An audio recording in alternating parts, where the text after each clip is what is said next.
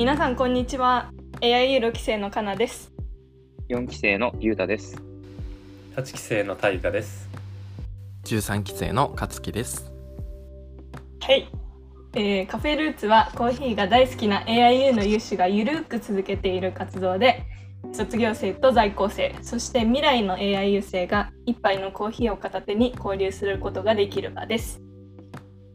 カフェルーツポッドキャストでは AIU を卒業した後ってどんな生き方があるの？という問いをテーマに毎回ゲストにユニークな道を歩んでいる歩もうとしている AIU 生を迎えて今に至るまでのストーリーや現在の活動内容についてざっくばらんに語ってもらいますちなみに AIU とは秋田の山奥にあるちょっと変わった大学国際教養大学の愛称です。学生は自分たちのことを AIU 生と呼びます。皆さんもお手元にコーヒーや自分のお好きなドリンクを準備して聞いてみてくださいね。前回の記念すべき第1回目では本当にたくさんの人に私たちが思った以上にたくさんの人に聞いていただいて感想ももらってすごくああやってよかったなって第1回目から思いましたね。そうですね。大河さん。はいうん。勝木さん思いましたね。なのでこれからもこうやってゆるっと続けていけたらと思います。で今回第2回目ということで13期生の鍵谷みなみさんにお越しいただいています。よろしくお願いします。はいよろしくお願いします。はい。あの南とは初めて打ち合わせでね話した一回話したっきりで実際にまだ会ったことはないんですけどなんか今回もいい回になるような予感がしておりますのプレッシャーですね。まず はでは南から一言自己紹介をお願いしたいと思いますはい、えー、13期の鍵谷みなみです。よろしくお願いします。えーっと私は出身は北海道なんですけど、えーっと AIU 入学をきっかけに秋田に来て卒業後も、えー今年の3月に卒業して今も秋田に住んでいます。今日はお話しする機会をもらえてすごく嬉しいなと思いつつ緊張しているので、えー頼れる先輩方よろしくお願いします。頑張りましょうね お願いしますお。願いします。なんかね、今回はあのー幸せという言葉がキーワードな気がしてます。私。うんまあちょっとあまり話しすぎてもあれなんでね。行きましょうか。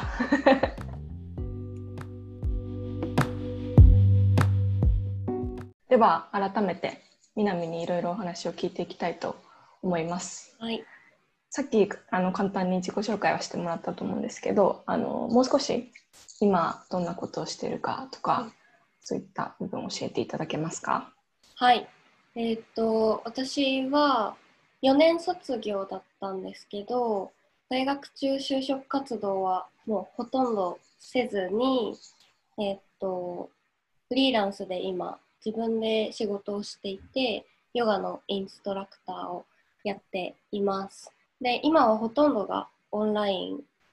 が主でやっていて、アルバイトしながらっていう感じですね。うんうん。なるほど。ヨガだけ？ヨガとあとはまだなんか全然お仕事にはできてないんですけど、うんうん。性教育の発信も、あのお仕事用のインスタグラムのアカウントでヨガと性教育の発信をやってます。なるほど。いいですね。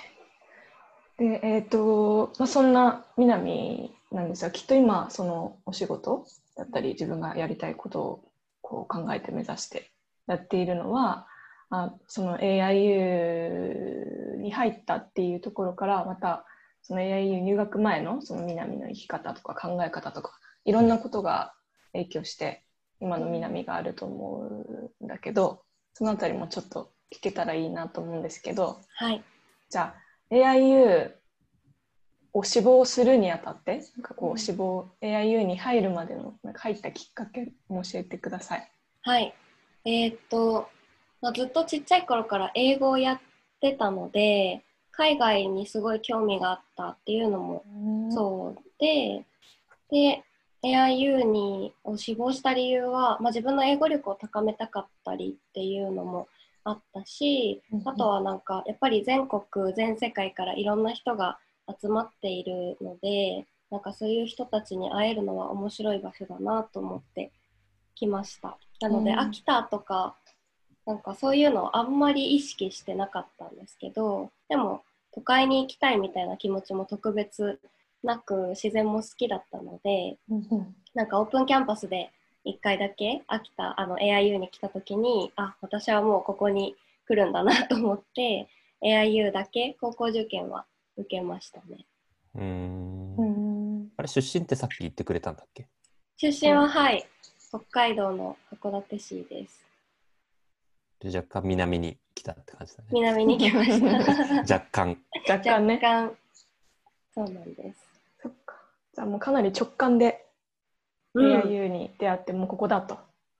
そうですねうん直感的に動いてくることが今までも多かったですねうーん。で、晴れて。晴れてな晴れて。んなんとかっていう感じでしたうんうんうん。はいなんか私はあの受験 4, 4回受験しててうんうんえっと推薦受けてうん。落ちてで A 日程受けて落ちてうん。実は B も C も落ちてる合格できなかったんですけどそのうん。B 日程の,、あの特別科目履修生の制度があって、うんうん。あのなんだろう、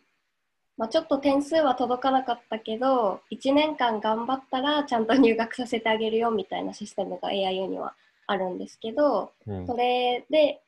まあ、晴れて入学したっていう感じだったので、最初はなんか奨学金とかも取る予定だったのが取れず、まあ、あそうか。1年間やるしかないかっていう感じで頑張ってでようやくあの2年の年に正規生になれたっていう形でした。うんうんそっかそっか。じゃあちょっと予想とは違う始まり方だったけれども、うん、そうですね、うんうん。やっぱりなんか正規生じゃないっていう気持ちはちょっとありました。劣等感じゃないけど頑張んなきゃなっていう気合は入れてもらったかなと思います。でも今そういうふうに振り返ってポジティブにやっぱり受け止められてるところもきっと南の良さなんだよなと思います。うん、そっかそっか。はい、で、はい、AIU に入学をして、その、まあ、留学までの期間というか、1年生、どんなことをしたり、こう、どんな、どんどんな自分だったなとか、そういうのありますか、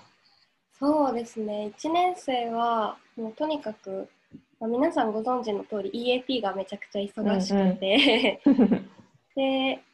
まあ、でも EAP やっぱりその英語を勉強したいとかあとはなんか AIU のカリキュラムその少人数であのアク,、まあ、アクティブラーニングと言われるディスカッションが多かったりっていうのを魅力的に感じて AIU 選んだっていうのもあったのでそれが実際にできてすごく良かったしあとは部活もすごい一生懸命で本当にうん私は1年生から4年生まで大学生をめちゃくちゃエンジョイしたというか、うん。あのなんだろうインターンとかで大学を離れることはなく本当に4年間 AIU に染まった大学生活でした。うーん、あ、そうなんだ。そっかそっか。確かに、それって一つの AIU 生のなんか特徴みたいな部分もあるかもしれない。ね、こう、勉学も大変なのでもちろんそうだけど、と合わせて部活とか、うんそういう、課外、課外生活っていうのかな。を本当に100%こう、もう、ね、うんがむしゃらになんかこう楽しむというかそれってすごい私も同じ感覚があったなって今思い出しました。うん、120%でしたいつも。そうだね寝る時間をなんか犠牲にして本当に勉勉強と、ね、クラブと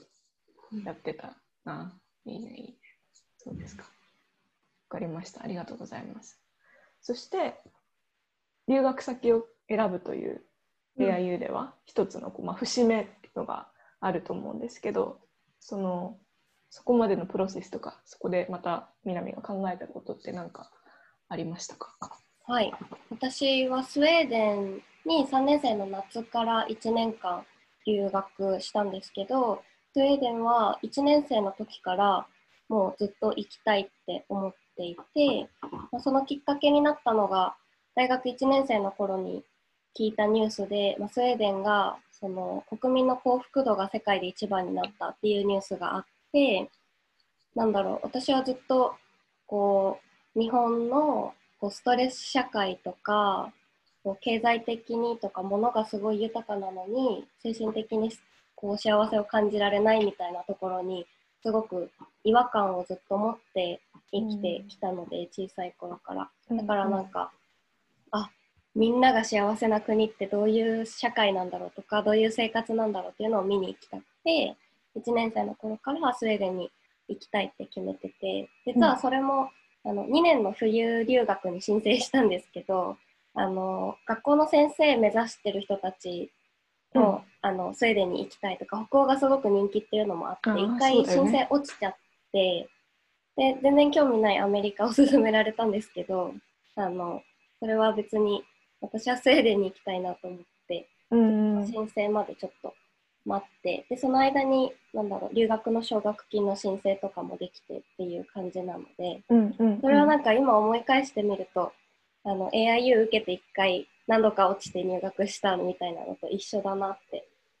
思い返してます今。うん。うん。そっか。そっかそっかなんかそのさっきストレス社会みたいなものに対して違和感があったみたいなことは言ったけど、そのまあ秋田は多分そのストレス社会の中でも多分そんなにそうじゃない方だと思ってて、逆にそのなんか原体験みたいなそう思うことが秋田に来る前にあったのかそれとも AIU にいた時にあったのかとかそれみたいな。そうですね。なんだろう。ちっちゃい頃から、なんかもともと自分自身が幸せをすごい感じやすいタイプだったんですよね。んだから、なんか家族で一緒にご飯食べたりとか、まあ、すごく天気がいいなとか、そういうことに、うんうまあ、小さい頃って単純だから そう感じるのかもしれないけど、私は比較的、なんか小中高ってずっとそんな感じだったんですうよね。ん。でも、まあ、小さい頃だったら周りの大人とかこうテレビニュースに映る大人がこう満員電車ですごい不満そうな顔してたりとか、うん。あとはこう自分も年を重ねていくごとにこう周りの友達がいろんなことにこう、まあ、文句を言うじゃないけど、こう自分のなんだろうな、まあ、食べ物とか生活に困っているわけじゃないじゃないですか。他の途上国とかに比べたら、でもなんだろう満足していないみたいな空気感を私はすごいなんか敏感に感じ取ってん。なんかその時はずっとこう幸せを感じるのって自分の捉え方次第なんじゃないかなって思っていたんですよね。それはなんかこう年を重ねていろんな世界を見てまた変わってくる考えなんですけどでも今も同じようにこう自分で幸せを感じることができる、うん日常の中に小さな幸せを見つけられるみたいなのは信じているところもあるんですけどうんなんかそういうのはずっとありましたね。ううん。んそうね。今日はちょっとこの部分をすごく私もたくさん聞いていきたいなと思うのよ。のよ。宣い言。やいやそうなの。なんか幸せってね、まあ、今回のそのコロナウイルスのが世界をこうガラッと変えてなんかそれですごく幸せについて考える機会が増えたっていうこう記事とかそういうのもよく目にするけど、うん。なんかこうして南がねすごくこうそその早い遅いこういい悪いとかは絶対ないと思うけどすごくこう人生の何若い早い段階からこうやってなんか幸せっていうキーワードがきっと、まあ、無意識だったのかもしれないけど心の中にあってそれをすごく大切にして、まあこの先あの今のお仕事に至るまでそしてその将来に向かってそれをどう生かしていくかってところも聞いていきたいと思うんですけどなんかそれをずっと大事に生きてきてるっていうのがすごくなんか本当に素敵なことだなって思う。うんありがとうございます。なんかあのあれだよね今 EAP って capstone っていうのが、うんうんその EAP の間にすでにあってなんか私の時はあの4年生の最後の卒業前にの capstone のイメージがすごい強いんだけど EAP でもあるっていうふうに聞いていてそこですでになんかこうテーマとして幸せっうんて何みたいなのを発表したという話を聞きましたけども、はい。はい、そうなんですよ。なんかそのクラス EAP のクラスの中でまあプレゼンテーションを作ってまあそれを発表するっていう機会があったんですけど私は本当になんか幸せってなんだろうっていうタイトルでプレゼンを作って本当に56分の短いプレゼンだったと思うんですけど、うん。あのアメリカのあアーミッシュっていう、うんうん。何でしたっけ？この間話したのに忘れちゃ宗教集団、ドイツ系移民の宗教集団。はい、がいてなんかその人たちは、まあ、現代的なテクノロジーに頼らずにこう本当に昔ながらの馬に乗って移動したりとかこうあんまり現代的なスピード感のないゆっくりとした生活を送っている人たちで、まあ、そういうなんだろう今先進国とか日本もそうだけどこうどんどん便利になっていく中でこう精神的な豊かさを感じられない。その逆のなんだろう。こう不便な生活ではあるけれどすごく自分たちの生活とか人生にこう満足感幸福感を持って生きている人たちがいるっていうのを知ってそれをちょっと調べて発表したこともありました。うん。うん。それって実際なんかそこから気づいたことってうん。な何だったのかな？そうですね。なんか、うん。私の中ではそのアーミッシュっていう存在を具体的に提示することで、みんなが自分たちの幸せについてとか生活について見直すきっかけになったらいいなって思って作った発表だったので、こう新しい気づきがあったっていうよりは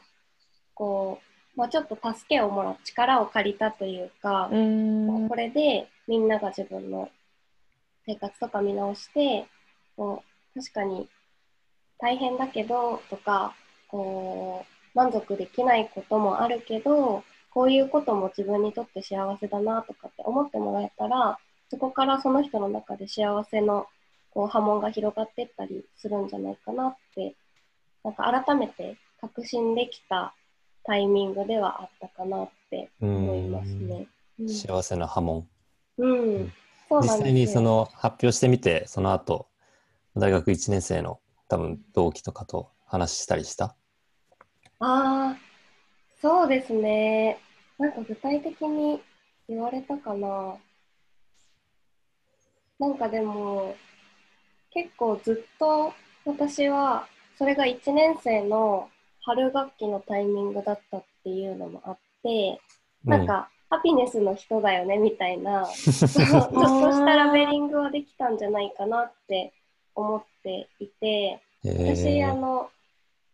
4年生の学祭で、あの、同期が集まって、あのダンスとかうんうんうん歌とかやったりするじゃないですか。A ピカソ。あれ、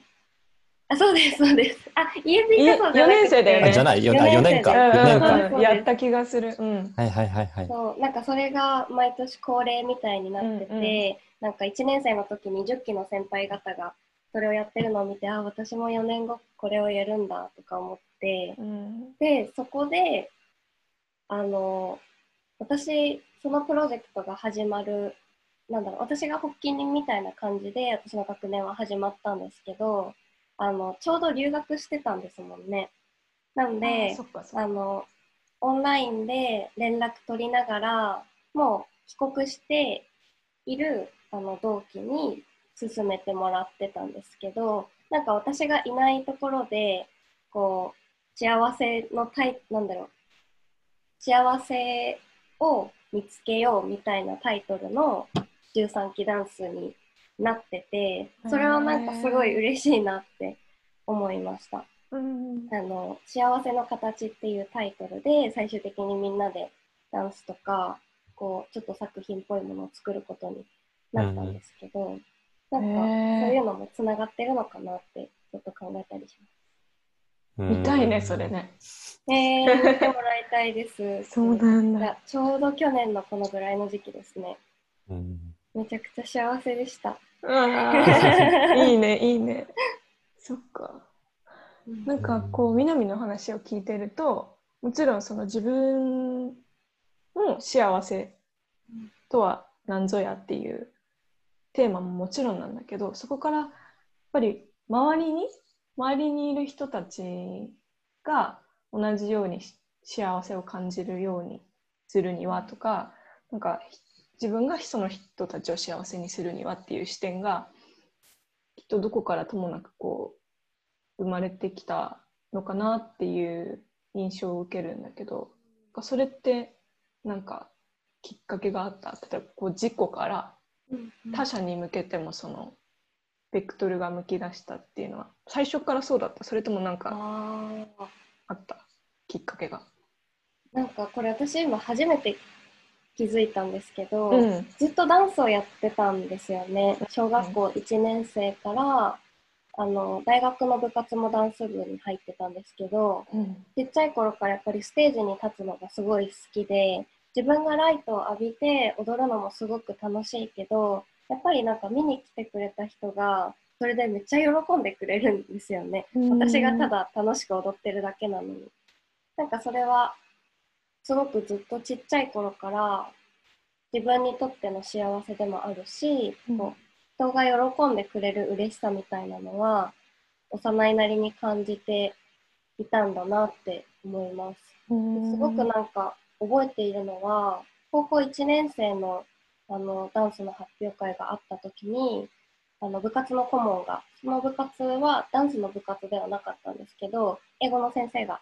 見に来てくれてその時になんかあなたのダンスはすごいパワーを持っていてなんか人をこうエネルギッシュにする力があるみたいなことを言ってもらった時に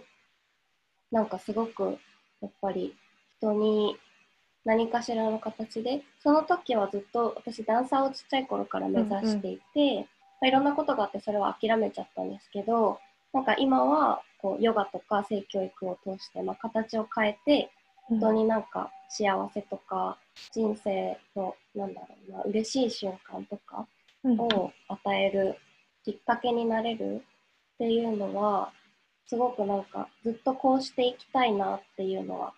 思ってました。うんなるほど。いいですね。いい回だね、すでにね。自画自賛。自画自賛。そうだよね。でもそれからその、うんさっきそのスウェーデンの話に戻ると、まあ、その中でその南が興味のあるというか実践していきたいと思ってるその幸せ体現していきたいかみたいな幸せを、まあ、ある種その幸福度が高いみたいな調査結果を知ってスウェーデンに行ってみて実際にどうだった？うん、すごくそこで感じたのは、なんだろう、生きやすさみたいなのはすごくあるなと思ってて、うん。あのもちろん日本と比較してそれは感じたことだったんですけど、やっぱり移民が多い国っていうのもあうんうん。でこう普通に生活しててもこう人種も違うし信じてる宗教も違うしうん。セクシュアリティもいろいろだしっていうのが見えてはくるんですけどなんか一つの枠にとらわれていないというか人としてこうあるべきだとか女性としてこうあるべき男性としてこうあるべきみたいなこうはまらなきゃいけない型みたいなのがどこにも見当たらなくってそれはすごく、まあ、今なんだろう性教育を発信したいって思って活動してるきっかけにもなっているんですけどうん。すごく感じたところでしたね。うん。うん。どういう時にそういうことを感じたりするの？まあもちろん1年間の生活の中でだと思うんだけれど。うんうん。スウェーデンの生活の中でなんか特にこういう時間が好きだったとか、あるうんうん。ああ、そうだな。好きだった時間で言うと、スウェーデンの独特のコーヒータイム、フィーカって呼ばれる時間があって、毎日のようにスウェーデン人はそれをやるんですもんね。うんで、本当に何をするでもなくコーヒーを入れて甘いお菓子を準備してでこう一緒にいる人と食べるっていう時間なんですけど なんだろう私スウェーデンに行った時にあの AIU とは真逆で授業がすごく少なくって自分の時間がすごく多かったんですよ。なので AIU にいる時と比べたらすごく気持ち的にも物理的に時間的にも余裕がすごくあってなんかそういう中でこう生み出さなくてもいい時間っていう、うん。こう生産性のない時間の大切さというかそれはすごく感じてでなんだろうスウェーデン人スウェーデン人というか、まあ、スウェーデンにいてフィーカを楽しんでいる人たちってその時間が私たちにとって必要だよねって思いながらその時間を過ごしてるつ作ってる気がしたんですよね。こう、うん確かに仕事も忙しいし家事も育児もいっぱいあって大変でこんなコーヒー飲んでるぐらいだったらその仕事を進めた方がいいのかもしれないけど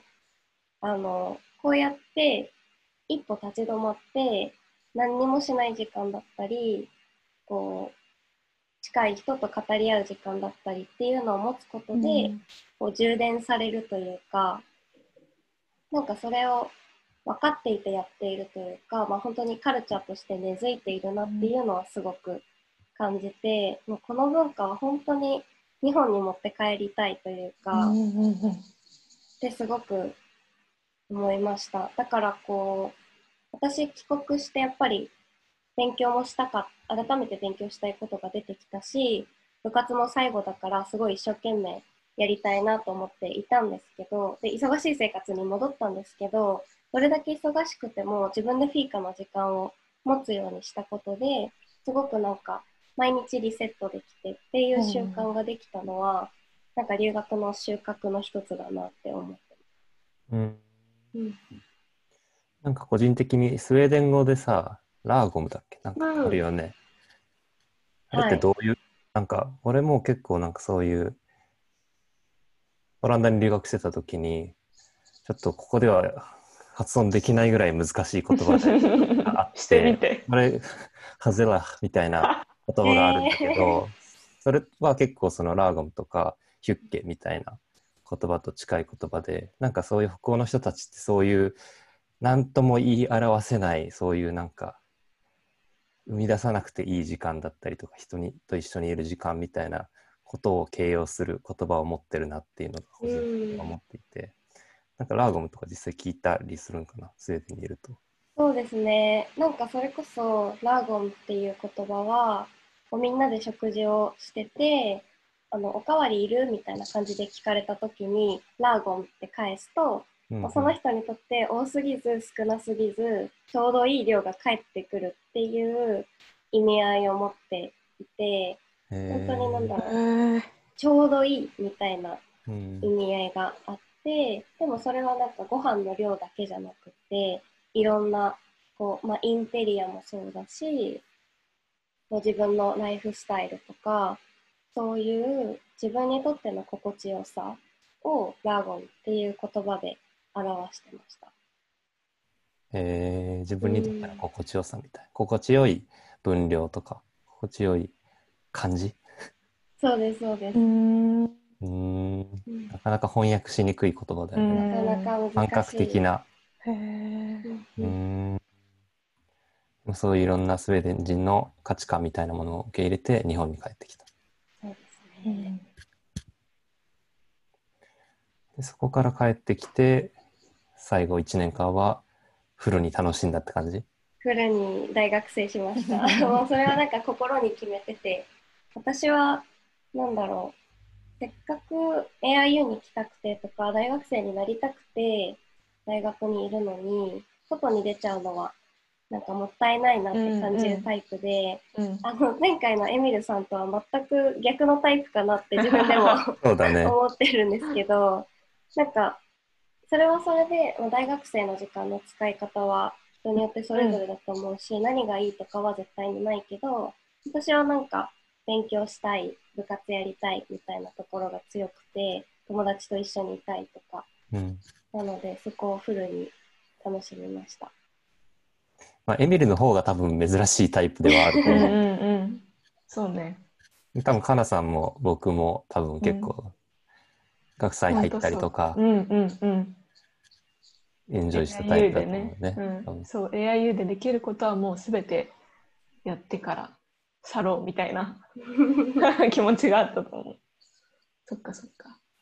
で、まあ、そこからこう最後の年就最初あの冒頭でも言ってもらったんだけど就活もほぼせずにっていうあのその卒業後の南の生き方をこう決めていくような時期にも学校を楽しみながらあったと思うんですけどはい、そのあたりはこうどんな気持ちの変化とかうん。こう変わってない部分も含めてその最初入学した時それより前の南からこうきっと変わってない軸みたいな部分もあるしこう留学を通してそのさっきのフィーカの経験とかも通してこうきっといいように変化していった部分もあると思うのでそのあたりはどうだった？そうですね。働き方っていう観点で言うと私はずっと自分はどこかこう就職しないんじゃないかっていううのを入学する前ぐらいから思ってあもう前からそっか思ってたんだ。そうですね。なんかこう一つのレールを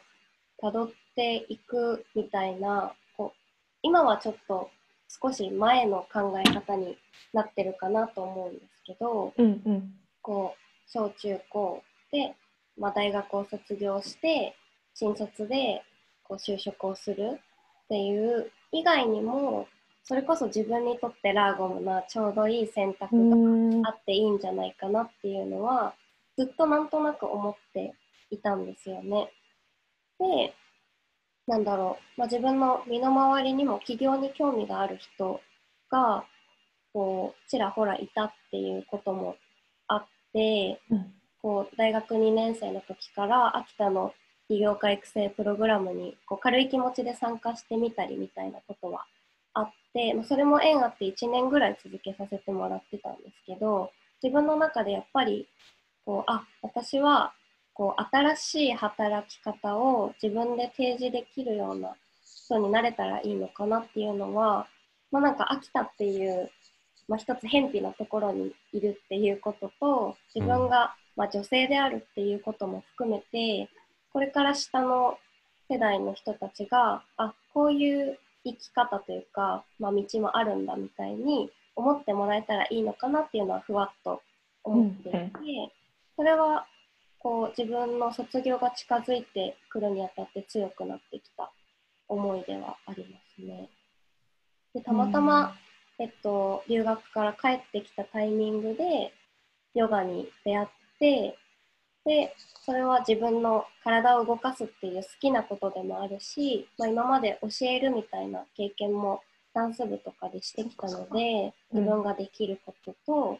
それから、まあ、これからきっとヨガの話も出てくると思うんですけどその自分が社会的に届けたい価値っていう、まあ、この好きとできることと価値っていう3つが重なったのでなんかあ私はインストラクターになるんだって思って卒業しましたね今に至るっていう感じです。なるほど。うんそしたらそのヨガ今なりわいとこの瞬間南がなりわいとしてることだと思うんですけどそこがこうピタッとはまった本当にその帰国して数ヶ月東京に行ったんだっけ？はい、そうだです。よね。でヨガのレッスンを受けてたと。うん。でこれをやりたいと思ったと思うんだけどな何かこうピタッとはまる部分は何だったんだろそうですう、うね。ん。そのさっきサンさんが言ってくれたみたいに、うん。スウェーデンから帰ってきて、まあ、2ヶ月ぐらいかな、東京にステイする機会があって、うん。すごい軽い気持ちで、あ、ヨガのレッスンあるから受けてみようっていう感じで受けたら、まあそこの、まあ、空気感とか、こう体を動かすこと自体の楽しさもものすごくあったんですけど、一つそのインストラクターの先生が言ってた言葉が自分にすごく刺さってそれがアンバランスさも楽しんでっていう言葉だったんですけどもういまだにすごく思い出す言葉でなんだろう、まあ、ダンスをずっとやってきたっていうこともあってうん。ダンスってこう形で見せる表現するものだしそれは美しくあるべきものでバランスを崩すなんてもってのほかみたいなところがあるんですよね。でそういう中でやっているとなんだろうどこかバランス取れない自分はダメとか鏡に映ってうん。綺麗に見えない自分はダメって思っちゃうところがあってまあそれで自分が苦しんだ経験とかもあったんですけどその先生の一言であ別にアンバランスな今のじょ自分も今の自分っていうかアンバランスさもあっていいんだっていうことに気づかされてその時なんか自分の心を縛ってたこう強い紐がほどけたというかなんかそうやってこう揺れ動く自分とかバランスの取れないうまくいかない自分も自分で受け入れてあげられたらみんなすごく楽になるんじゃないかなって思ったんですよね。うん。でさっきそのスウェーデンに行った時に感じたことでも話したんですけどやっぱりなんかどこかできなきゃいけないっていうフレームワークなんだろう方だったりうん。こうこうじゃなきゃいけないっていう方がこう強く存在してるとそこに自分をどうしてもはめようとしていく。うんうん。ではめようとする過程で感じる苦しさっていうのがすごく、まあ、日本は特にあるんじゃないかなっていうことと、うん。自分もそこに苦しさを感じたことがあるまあ、未だに感じることがあるんですけどなんかそこからこう、まあ、ヨガのインストラクターっていう職業で自分の言葉とか自分が提供するクラスの雰囲気だったりっていうのを通してなんかみんなを解放させて解放してあげられたら、こう自分が、まあ、ちっちゃい頃からみんな幸せに生きてほしいなってふわっと思ってたことが形にできるんじゃないかなっていうのが思ったんですよね。うんそこからはもうインストラクターになるって言って突っ走ってます。うんうんなんかその南が今言った自分を認めてあげるっていう部分がすごくこう幸せにはつながってるなって最近私も本当にまさに考えていて、なんか大河とね2日前ぐらいにねご飯を食べたのよ。でそこで、そこでも真面目かって感じなんだけど幸せとは何かみたいな 話をして。したね。その下ね。で、なんかこう、あ、幸せだって思う、その瞬間と、あとその、なんだろう。連続するこう生活としてとか暮らして生きていく中であなんですそのそれがまるっと幸せだっていうのはまた違うよねというかなんかそういう話をしてて、私もなんかずっとその今日南と話すにあたっていろいろと考えた時になんかあまりこうなんだろうその人種とか、ね、文化で分けるのもあれなんだけどでもやっぱりやっぱり私たちがこう海外に出て気づいたように AIU での留学で、日本人もやっぱりこう型に少しはまりがちな部分があるというのは傾向としてはやっぱりあるなって思っていてなんかそのねばならぬみたいな。うん。なんかそのその自分をその本当にアンバランスだったりそれがまあできていない自分も含めて自分として認めてあげるみたいなそのなんだろう自分へのいい意味でもの甘さみたいな。うん。厳しくある部分ももちろん必要だけどその本当にその認めてあげるっていうことはめちゃくちゃ大事なその心身の健康の上でもうん。そのそれそれをもってさらに人やその社会に還元していくためにも本当に必要なことだなと思うしきっとその南がヨガを通して人にこう伝えている気持ちとかこうあり方っていうのはきっとそこにつながっていくんだろうなと思いながら話を聞いてます。うん。そうですね。うん、うーん。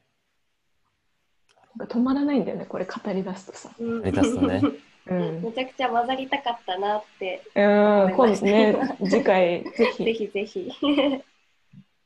なんかねえいいのかな私自分の話してもいいのかな。もちろん。なんかそのその瞬間とはとかそういうそこの話でなんかこうあ幸せだと思う瞬間って作り出すことはできるじゃん例えば自分が、まあ、このカフェルーツもそうだけどコーヒーが好きだから好きなカフェにこうコーヒーを飲みに行ってあ幸せだってその瞬間をこう自分であえて作り出して幸せを感じることっていうのはできると思うんだけどそれはなんか足し算だなと思ったの。でうん。私がその20代の後半ぐらいの時にすごくこうなんかもやもやともがいている感覚っていうのがずっとあってそういう幸せな瞬間はたくさんあるしそのいろんなことにも興味があるからそういう幸せな瞬間をたくさん作ってたとは思うんだけど自分でなんか本当に大事だったことはその足し算じゃなくて引き算だったなって思ったのね。でなんかその本当にねばならぬっていうふうに自分で思い込んでることが私はそれが欲だなって思ったんだけどこう自分の理想の形とかなりたいものとか欲しいものっていうのがあってなんかそこに届かないそのジレンマそのギャップにすごく苦しんでなんかそれですごく自分を苦しめているというかなんか体の調子もそんなに良くなかったしなんかその何かを足すんじゃなくてその自分をこうがんじがらめにしているものを引いてあげることでそのああ幸せっていう一瞬の高揚感ではなくてあでも私これでいいんだってこういう生き方でいいんだなって思えるその幸せの形にすごく近づいたなっていう感覚が本当にこの23年ぐらいかなうんであった気がする。でもなんかすごく意識的にやっぱりその引き算は私本当に私の場合はだけどなんかもともと考えすぎる性格だからすごい本当に意識的にその引き算をしたしなんか簡単なプロセスではなかったなって振り返ったら思うんだけどでも私もこの春から大学院に通っていてなんかそれも結局あのその7年間働いてきた会社を退職してその自分がやりたいことまさにその人を自分の力でさっき南が言った好きできることその社会で還元する価値っていうのを考えた時にこう選択したことが今もう一回勉強に戻るっていうことだったから、なんかそのなんて言うんだろうねこう足し算もまあしながら引き算をして自分を幸せな今自分がこれでいいって思える状態生き方に持っていってこう次のポジティブな選択ができたなっていうのはすごい最近感じているんです。えー、めちゃくちゃ素敵ですね。ありがとう。う。だからなんか、うんうん、うんそうなんかそれをすごい南の話をこの前初めて話してからなんかずーっと考えてたんだけどその自分を大大切にするとかそういうこともあったと思うんだけどなんか考えてる。なんかはい大河さん大河さんいや、でも、何その振り方。でもその、自分を大切にするみたいな話で、うんそれは、まあ今、ヨガの話があったけれど、うんもう一つうんこれから取り組んでいきたい、その性教育みたいなところにもかかってくるのかな、南の場合。そうですね。性教育もヨガも私の中ではこう受け止める練習というか、まあ、そこからつながって自分を大切にするための、まあ、一つ方法がヨガであったり性教育だったりって思っていて、うん。まあ、ヨガで言うとさっきはあのさっき言ってたのはこうバランスを取れない自分もそのまんま受け止めてあげるっていうそれが楽につながるっていうことなんですけど性教育で言うとなんだろうな例えばこう、まあ、性教育自体がこう、まあ、人権教育っていうふうに世界的にも言われていて、自分のことを自分で守るもそうだし大切な人を守るための知識であったりスキルであったりっていう風な捉え方をされていて日本はまだまだそこに追いついていないみたいなところも今すごく議論になってるんですけど、まあ、例えばなんだろうセクシュアリティとかの話が分かりやすいんですかね。うんそのイメージあるよね、やっぱり。うん性教育って聞くと、まずは。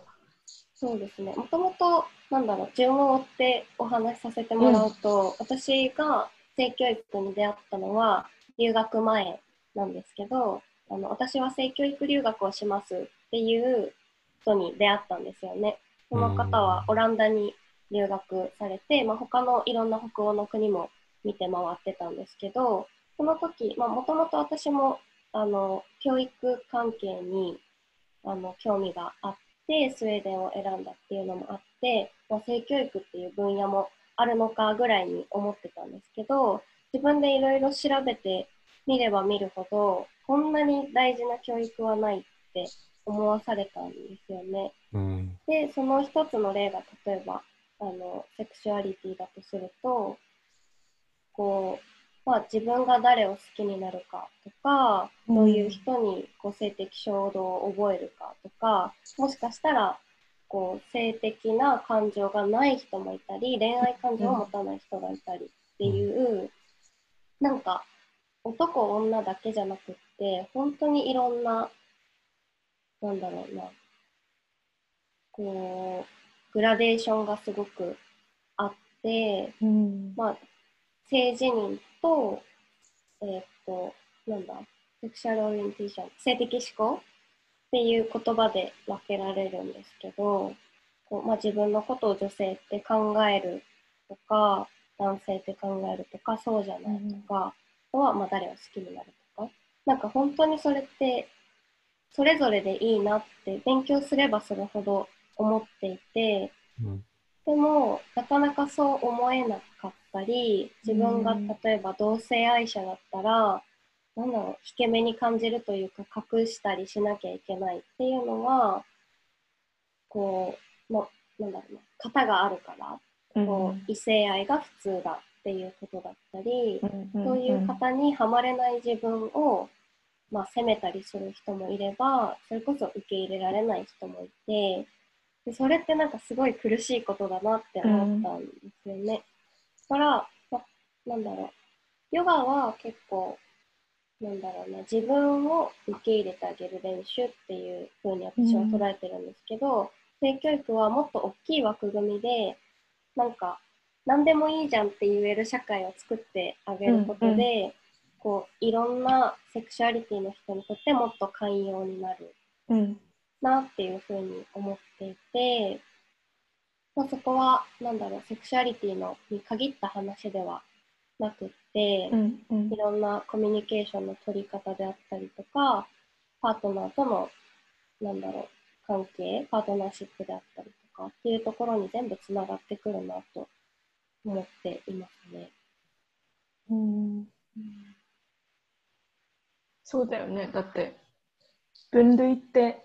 こうやって、まあもちろん生物学的な差異はあるけれども、こう人間がカテゴライズして、ね、こう概念をくっつけてしてきたことだから、もしかしたらね、なんかそれを超えて私たちがまだ知らないというかね、自分でも気づいてない感情を持ってる人とかもいるかもしれないし、本当にそのインクインクルージョンというか、ね、さその本当に結局その自分を認めてあげる自分を大事にするっていう話につながるんだと思うんだけど、こうね。あいなんて言うんだろうね。あらゆる可能性を理解する？うん。無知の知みたいなのってすごく必要なことだなと思うん、本当にすそうですね。う。うん、なんか結構性教育勉強し始めて、うん。あ今までの自分のこういう言動ってうん。誰かを傷つけてたのかもしれないなって感じることはすごくうん。あって、例えば私が今、かなさんにうん。こう会ったタイミングで「彼氏いますか?」って聞くことも、その人をこう異性愛者って決めつけていくとか、本当にそう。まあかなさうん。んこう見た目とかそういう印象を持って女性だって決めつけているっていうことにつながるっていう話はよく性教育でもされるんですけど、うん。うんなんかいろんななんだろう想像力を持ってその人のことを見てあげたり、社会を捉えたりっていうのはいろんな人の生きやすさをこう作り出せるんじゃないかなっていうふうに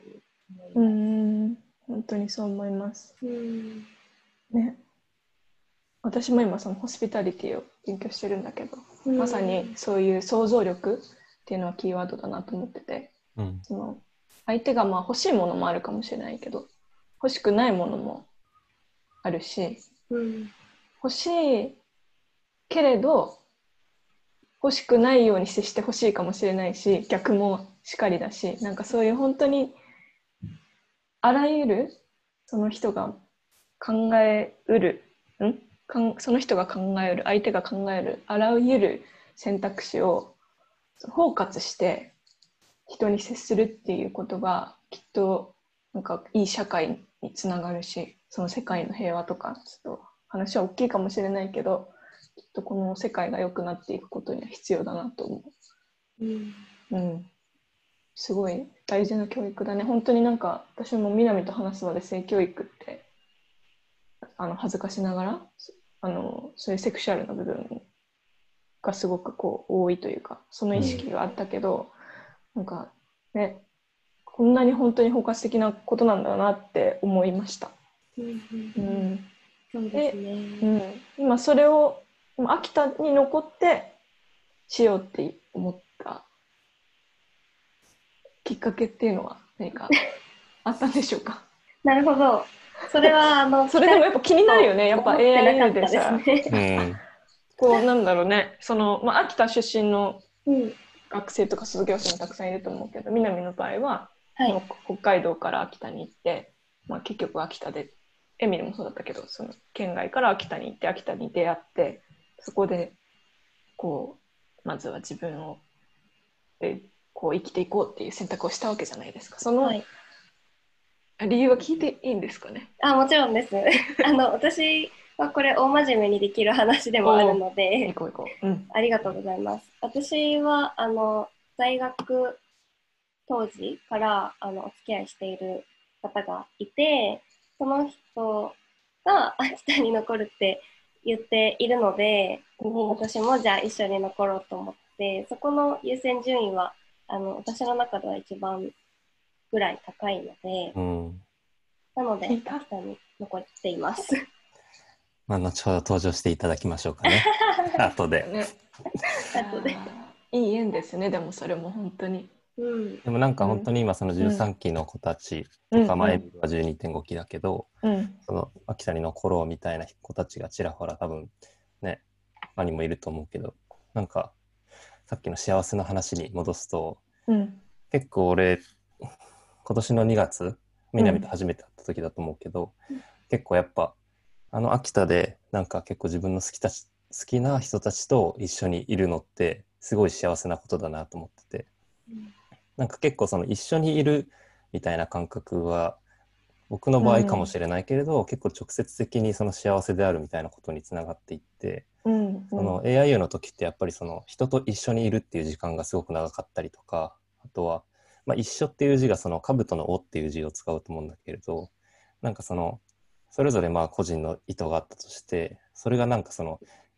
ま交わるもつれる瞬間がうんうんうん AIU の時ってすごく回数が多かったりとか頻度が多かったりとか、密度が濃かったりとかで、まあ、総じてだから結構 AI にいた時って幸せだったなっていうのは今思い返しても思って、うん。っていうのをそのこの前秋田に行って2月か。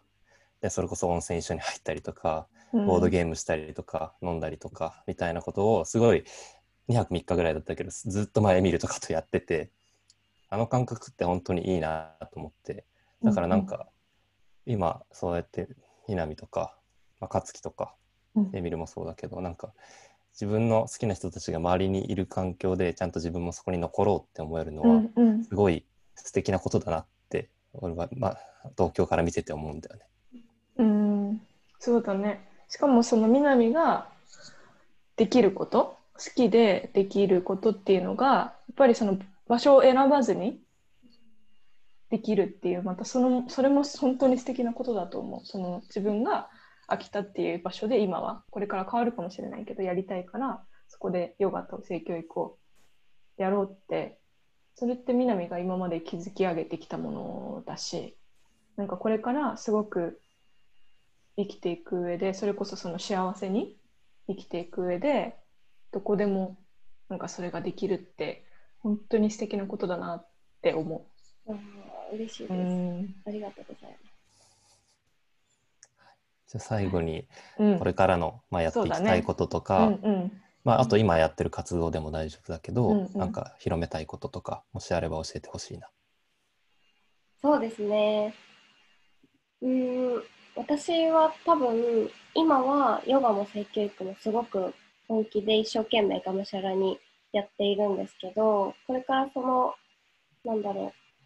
その形が変わることはあり得ると思っていて、多分、それはその時の私にとって一番大事なことだったり、必要なことだったりっていうのは思います。でもやっぱり今はヨガと性教育がやりたいので、こう、まあ、ずっと今まで話してきたみたいな、こう、幸せの、なんだろう、起点になれるような、うんうん、ヨガのインストラクターもそうだし、性教育を発信する人もそうだし、になりたいなって思っています。もうなってるんじゃないですか？うん、本当そうだよ。そうですね、もっともっと頑張りたいですね。でもやっぱり、なんだろう、すごく今幸せなので、やっぱり、こう自分の幸せを大事にしながら、はい、生きたいですね。そうね。なんかこれからも楽しみだね。南がこうやって幸せになんか形が変わるのかもしれないし、なんかね、もっと5年後も10年後もこうやって南の話を聞けたらいいなと思うしうん、なんかいろんな人と話したいね、こうやって幸せについてね。うんなんかすごくいい時間だなと思う。うん。なんかそれこそさっき、なんていうの、こう生産性のない時間というか、なんかこれが直接的に将来にどう結びつくんだろうってやっぱり考えがちじゃないですか、私たち。なんか今この瞬間をきちんとこう有効に使えてるのかなとか、無駄にしてないかなとか考えがちだけど、そうじゃなくてやっぱりこうやってなんか本当に大きいテーマについてとか自分がどう生きていくかとかどうやって人に恩返ししていくかとかなんかそういうことをこうやってゆっくり語り合える時間っていうのはすごい大事だなと思うしなんかね、うんそれをこうやって南と会ったことないわけですよ。うん、AIU というこのつながりだけで今こうその糸でつながっている南と話せたことが本当に幸せだよねそれこそ、本当に。うん、泣きそうになっちゃうねあ朝から。ね本当に幸せなことだと思います。じゃあかなさんが泣き出す前に 一旦締めましょうか。お願いします、うん、ありがとうございます、はい、みなみじゃあ今日はありがとうございます。本当にありがとうございますはありがとうございました。楽しかったです。また会おうねリアルでねい、リアルでぜひ会いましょう。ヨガしましょう。いやそうだみいつか南のヨガレッスンもはい、したいですねぜひぜひ。はい。行きましょう。ありがとうございます。ありがとうございます。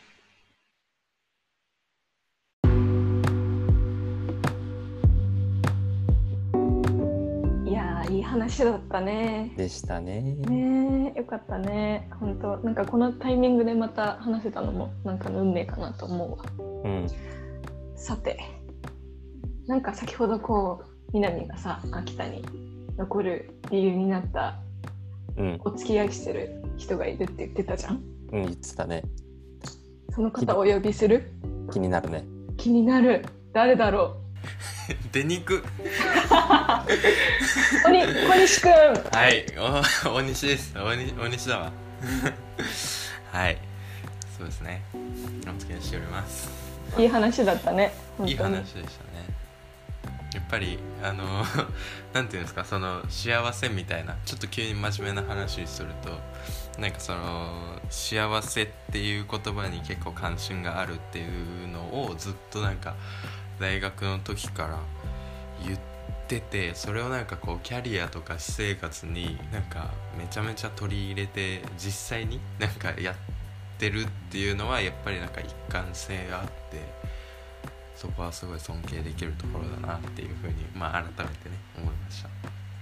本当だね。確かに。なんかそこってこう分けて考えがちだもんね。そのキャリアとかこう仕事は仕事みたいな。そのまあ私生活というかシェアプライベートの幸せは幸せみたいな感じで。なんかそこにそれをどう融合するかに悩んでる人とかそういう時期もなんか多いかなって思うけど、うん。そうだよね。でもどうでした？改めて。久しぶりにはじこうやって南のストーリーを聞いてみて、そうですね。結構言うんだろう、まあ、改めて聞くとすごいうーんなんて言うんだろうな。まあなんかいい意味で身の程知らずというか なんかこうまあそうですね。結構こうギリギリを攻めてるなっていうふうに思いましたね。なんか普通に近くで見てたりとか喋ってたりとかするとそういうのあんまり感じさせないんですけどなんか実はそのね入試もギリなんかギリギリで受かってたりとかなんか留学も行けなかったりとかっていうのを乗り越えてなんかまあ自分のやりたいことをやっている。っていうような感じがしてすごく聞けてよかったなって思いましたね。逆に今の勝木の感想を聞いてみて南どうでした？私に話が来るとは。そうですね。確かに身の程し身の程知らずだなって思います。今もあのなんだろう生活がめちゃくちゃ苦しくてあの来月の生活費がないみたいな状態なんですけど。うん。でもなんとかなるかって思うんって頑張ってますね。いやそこはお互い助け合って。うんうそうんですね。大変なことも味わい深いなと思いながら。初めうん。ていやいいね。その本当にマインドセットですね。うん確かに。うん人生を生きていく上での、うん。うん。と思う。では鍵谷みなみさん今日はありがとうございました。本当に素敵なお話を。いい時間でした、はい。きっと聞いてくださってる皆さんもねそう感じてもらえたらいいなと思います。南ありがとう。改めて。ありがとう。ありがとうございました。